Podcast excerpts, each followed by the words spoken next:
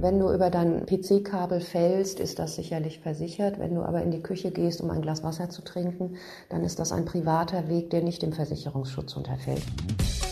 Habe ich momentan ein Anrecht auf Homeoffice? Muss ich Urlaub nehmen, wenn ich als Angestellter gerade auf meine Kinder zu Hause aufpasse? Und kriege ich eigentlich Geld für Strom oder Druckerpapier zurück? Ich bin Matthias Kirsch und über diese Fragen spreche ich heute mit Nathalie Obertür. Sie ist Fachanwältin für Arbeitsrecht in Köln und vertritt sowohl Arbeitnehmer als auch Arbeitgeber. Hallo Nathalie. Hallo Matthias, guten Morgen. Nathalie, wenn mein Arbeitgeber mich bisher noch nicht ins Homeoffice geschickt hat, habe ich eigentlich ein Anrecht drauf, das zu tun? Einen Anspruch auf Homeoffice gibt es nicht, aber es kann in der aktuellen Situation sein, dass es aus Fürsorgepflichten für den Arbeitgeber geboten ist, die Mitarbeiter ins Homeoffice zu schicken. Hm. Und wenn man die Sache jetzt irgendwie umdreht, also mein Arbeitgeber hat mich schon ins Homeoffice zum Beispiel geschickt, aber ich habe da einfach nicht die optimale Infrastruktur, also der Computer ist vielleicht nicht gut genug oder die Internetverbindung, kann ich dann auch weiter ins Büro gehen, wenn ich das will? Im Grundsatz kann auch der Arbeitgeber nicht verlangen, dass Mitarbeiter im Homeoffice arbeiten. Das ist also immer eine Sache der Freiwilligkeit. Dennoch ist es in der jetzigen Zeit sicherlich auch sinnvoll, äh, solche Vorschläge des Arbeitgebers auch umzusetzen, auch wenn die Arbeitssituation dann ein bisschen unbequemer ist, als wir das sonst gewöhnt sind. Hm. Es sind ja viele von uns mittlerweile schon im Homeoffice und in den nächsten Wochen werden es bestimmt noch mehr werden. Da tun sich ja auf einmal so viele Fragen auf, die man sich sonst nicht stellt, finde ich. Zum Beispiel muss ich zu Hause meine Arbeitszeit erfassen. Wie ist das? Die Arbeitszeit muss zu Hause genauso eingehalten werden wie im Betrieb auch. Das heißt, es gelten die üblichen Arbeitszeiten, wenn nichts anderes vorgegeben wird. Und Arbeitszeiten sind natürlich auch zu erfassen. Muss ich da, wenn ich zum Beispiel ein Stempelsystem oder ein, ein Badge-System im Büro habe, wie mache ich das dann am besten? Da muss der Arbeitgeber sehen, wie er das einrichtet, ob das möglich ist, dass das technisch auch von zu Hause geht. Anderenfalls ist die Alternative immer die gute alte Excel-Tabelle. Gut, dann müssen wir wahrscheinlich ganz viele Excel-Tabellen einrichten die nächsten Wochen. äh, bin ich denn jetzt in dieser Ausnahmesituation freier in der Wahl meiner Arbeitszeit? Nein, die Arbeitszeit gibt der Betrieb vor und dann hängt es häufig von der Art der Tätigkeit ab, ob man das freigestalten kann oder nicht. Aber man muss ja darauf achten, dass auch im Homeoffice das Arbeitszeitgesetz eingehalten werden muss mit den Höchstarbeitszeiten und vor allem den täglichen Ruhezeiten von elf Stunden. Gilt das auch für Dinge wie die, die Mittagspause, wenn ich zum Beispiel im Vertrag eine Stunde mindestens Mittagspause drin habe? Das gilt auch für die Mittagspause, ja. Hm. Was ist denn, wenn ich aber jetzt die normalen Arbeitszeiten aus irgendeinem Grund nicht wahrnehmen kann? Also zum Beispiel, weil ich gerade meine Kinder auch betreue, weil die Schulen ja zu sind und viele Kindergärten auch zu sind, muss ich dann Urlaub nehmen oder Überstunden abbauen? Also der Arbeitgeber, der ja die Arbeitszeit vorzugeben hat, der muss billiges Ermessen wahren. Das heißt auch die Interessen des Arbeitnehmers mit berücksichtigen. Und wenn es sich anders nicht gestalten lässt für den Arbeitnehmer und keine betrieblichen Gründe dagegen sprechen, dann kann man auch die Arbeitszeiten so gestalten, dass sie mit den Betreuungspflichten übereinstimmen. Das heißt, ich, wenn ich jetzt zum Beispiel alleinerziehend bin und auf jetzt zwei Kinder zu Hause habe, dann muss ich jetzt nicht irgendwie meine Urlaubstage unbedingt nehmen, wenn ich das gut begründen kann. Wenn es sich umsetzen lässt, auch unter Berücksichtigung der betrieblichen Pflichten, dann nicht. Hat denn der Arbeitgeber irgendwie die Möglichkeit, auch so Sonderfälle jetzt anders zu behandeln? Also zu sagen, ich gebe diesen Personen, die jetzt Kinder zu Hause haben, irgendwie weniger Arbeitszeit, aber ich bezahle sie weiter normal? Liegt das immer im Ermessen des Arbeitgebers? Also wir erleben in der Praxis gerade eine Situation, die wenig geprägt ist von der Frage, was muss ich tun und was darf ich nicht tun, ähm, als von der praktikablen Umsetzung. Die meisten Arbeitgeber schicken diejenigen Mitarbeiter ins Homeoffice, die Kinder zu betreuen haben und bezahlen das Gehalt weiter. Das läuft sehr pragmatisch im Moment. Wie ist es eigentlich? Sie sind ja Anwältin mit einem Fokus auf Arbeitsrecht. Gibt es gerade ganz, ganz viele Anfragen? Ich stelle mir vor, da gibt es viele Unternehmen, die jetzt erstmalig auf so eine Situation treffen. Ja, Corona ist im Moment der einzige Beratungsbedarf, der besteht. Ganz viele Unternehmen melden Kurzarbeit an. Ganz viele Unternehmen stellen sich genau diese Fragen, wie gehen wir mit Homeoffice um, mit Urlaubsansprüchen. Ähm, das ist äh, beherrschend im Moment. In Ordnung. Dann würde ich gerne mal so ein Beispiel von mir anbringen. Also ich habe mir jetzt mein mobiles Podcast-Studio in meinem WG-Zimmer eingerichtet. Damit ist so ein Drittel des Raumes eigentlich besetzt und gefüllt. Kann ich jetzt irgendwie mein Zimmer als Büroraum von der nächsten Steuererklärung absetzen? Ich vermute das nicht, denn das Absetzen von der Steuer setzt voraus, dass es keinen weiteren Arbeitsplatz objektiv gibt. Und ich nehme an, Sie haben ein anderes Büro, das Sie nur im Moment nicht nutzen. Deswegen bezweifle ich, dass man das von der Steuer absetzen kann. Also da ist es dann auch egal, ob der Arbeitgeber mich eben aus dem Büro nach Hause geschickt hat und ja, ich eigentlich das ja. Büro nicht, nicht nutzen kann. Ja, das ist aus steuerrechtlicher Sicht gleichgültig. Okay. Wie ist es denn mit Büromaterial? Also ich nutze jetzt zum Beispiel mein eigenes Druckerpapier, natürlich meinen eigenen Strom, wo viel mehr Geräte dranhängen wie sonst. Kann ich da von meinem Arbeitgeber Geld zurückverlangen? Normalerweise ist das eine Sache der Vereinbarung, welche Kosten von wem übernommen werden. Grundsätzlich sind das Kosten, die der Arbeitnehmer selber zu tragen hat. Wenn er allerdings Aufwendungen hat, die er im Interesse des Betriebes erbringt, und das wäre aus meiner Sicht das Druckerpapier, dann wird es einen Erstattungsanspruch geben. Das WLAN, das ohnehin schon genutzt wird zu Hause, wird nicht gesondert zu erstatten sein. Und muss ich solche Sachen dann immer belegen? Also muss ich da dann Rechnungen einreichen zum Beispiel oder reichen da auch Eigenbelege? Da würde man voraussichtlich Belege anfordern als Arbeitgeber. Hm. Jetzt haben wir ja über Büromaterial und Strom geredet. Wie ist es mit so simplen Sachen wie zum Beispiel einem Bürostuhl?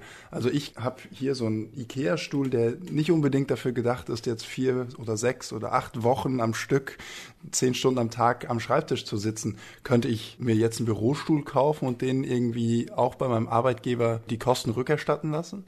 Die können Sie beim Arbeitgeber sicherlich nur bei Vereinbarung rückerstatten lassen, wobei der Arbeitgeber umgekehrt natürlich sehen muss, dass auch im Homeoffice Gesundheitsschutz gewahrt wird. Dass also die Anforderungen, die an Sitz, Möbel und Bildschirme etc. gestellt werden, dass die auch eingehalten werden. Büromöbel könnte man aber wahrscheinlich steuerlich gut absetzen. Aber das stelle ich mir ein bisschen schwierig vor. Also wenn man zum Beispiel einen Büro-Schreibtisch hat, der höhenverstellbar ist, das hat man ja zu Hause eher nicht. Sowas könnte man jetzt vermutlich nicht einfach kaufen und dann absetzen, oder? Das kann man nicht einfach kaufen und absetzen, nein. Schon gar nicht in der Situation, wo wir ja nur zwei Wochen oder drei oder fünf möglicherweise im Homeoffice sitzen und das keine dauerhafte Arbeitssituation ist. Hm. Es gibt ja einige Unternehmen, zum Beispiel ganz prominent Facebook, die unterstützen jetzt ihre Beschäftigten mit 1000 Dollar, zum Beispiel um das Homeoffice äh, besser auszurüsten. Gibt es da in Deutschland irgendwie ein, Recht, was man hat, oder ist da was verankert, was Unternehmen dazu zwingt, in solchen Situationen auch finanzielle Unterstützung auszuschütten? Nein, dazu gibt es kein, kein Recht und keinen Anspruch. Es gibt die allgemeine Anforderung an den Arbeitgeber, dass er Gesundheitsschutz wahren muss, auch im Homeoffice und dann gegebenenfalls Ausstattung bereitstellen muss, die diesen Ansprüchen genügt. Aber es gibt keine pauschalen Ansprüche. Das heißt, ich könnte jetzt zum Beispiel meinen Bürostuhl auch aus dem Büro einfach holen, wenn der Arbeitgeber damit einverstanden ist. Richtig. Okay. Es ergeben sich ja gerade äh, ganz neue Situationen auch für viele berufliche Mannschaften, äh, zum Beispiel eben, weil die Schulen geschlossen sind und vielleicht einige Kollegen und Kolleginnen weniger arbeiten als sonst. Kann mich deswegen mein Arbeitgeber jetzt zu Überstunden zwingen? Überstunden können angeordnet werden, wenn der Arbeitsvertrag das vorsieht. Wenn da drin steht, dass der Arbeitnehmer verpflichtet ist, auch Überstunden zu leisten, dann kann, können, kann das angeordnet werden, ja. Wenn ich jetzt im Homeoffice eben Überstunden mache, weil das auch vom Arbeitgeber angeordnet wird, kann ich dafür ganz genau den gleichen Ausgleich verlangen wie bei normalen Überstunden, nenne ich sie mal, also Vergütung oder Stundenabbau? Das ist eine Frage, die ich nicht mit einem Satz beantworten kann. Regelmäßig ist es so, dass wenn Überstunden geleistet werden, dass auch die Vergütungserwartung berechtigt besteht, dass die bezahlt werden. Das kann bei sehr hohen Einkommen über der Beitragsbemessungsgrenze anders sein. Hm. Ist das Arbeitsrecht eigentlich auf solche Situationen vorbereitet oder wird das jetzt gerade auch auf seine Probe gestellt? Das Arbeitsrecht ist gut vorbereitet für solche Situationen. Es stellen sich jetzt Fragen, über die wir noch nicht alle nachgedacht haben, die aber lösbar sind. Also die Situation ist mit unserem arbeitsrechtlichen Modular gut in den Griff zu bekommen. Wichtig allerdings ist eben die Haltung, die man dabei einnimmt, dass nicht jeder sagt, was, was muss ich, darf ich, kann ich nicht, sondern dass man eben gemeinsam zwischen Arbeitgeber und Arbeitnehmer die besten Lösungen findet, möglicherweise abseits von vertraglichen Ansprüchen, um gemeinsam das Interesse zu erfüllen, den Betrieb weiterzulaufen und den Arbeitnehmern gleichzeitig ihre finanzielle Existenz zu sichern. Haben Sie denn in Ihrer Arbeit jetzt den Eindruck, das passiert auch gerade oder gibt es schon Streitigkeiten äh, zwischen Arbeitnehmern und Arbeitgebern? Es gibt beides. Es gibt Betriebe, wo es ausgezeichnet funktioniert, die von ganz viel Vertrauen getragen sind und wechselseitiger Rücksichtnahme.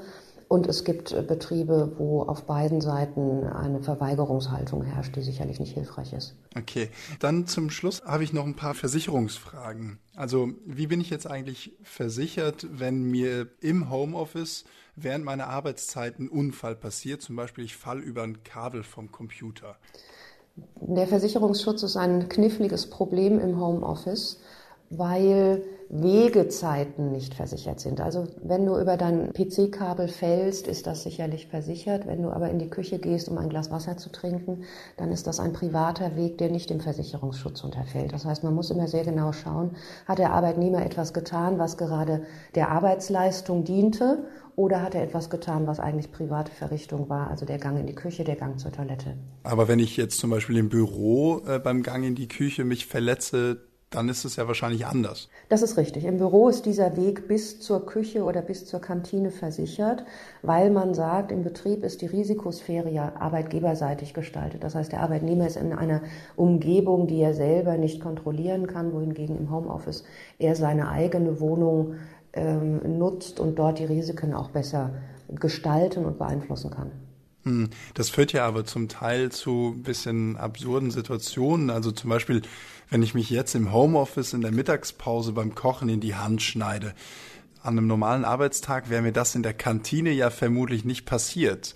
Wer ist dann irgendwie schuld oder bin ich dann trotzdem irgendwie versichert? Schuld ist im Zweifel keiner, aber versichert ist das nicht, weil die Zubereitung der Nahrung ist ja keine, keine betriebliche Tätigkeit. Der Unfallversicherungsschutz hängt immer davon ab, dass man etwas tut, was Arbeitsleistung ist oder damit in Zusammenhang hängt. Sie sind bedauerlicherweise genauso wenig versichert, wenn Sie vom Homeoffice aus Ihr Kind in die Kindertagesstätte bringen äh, und auf diesem Weg verunfallen, ist auch das nicht von der gesetzlichen Unfallversicherung abgedeckt.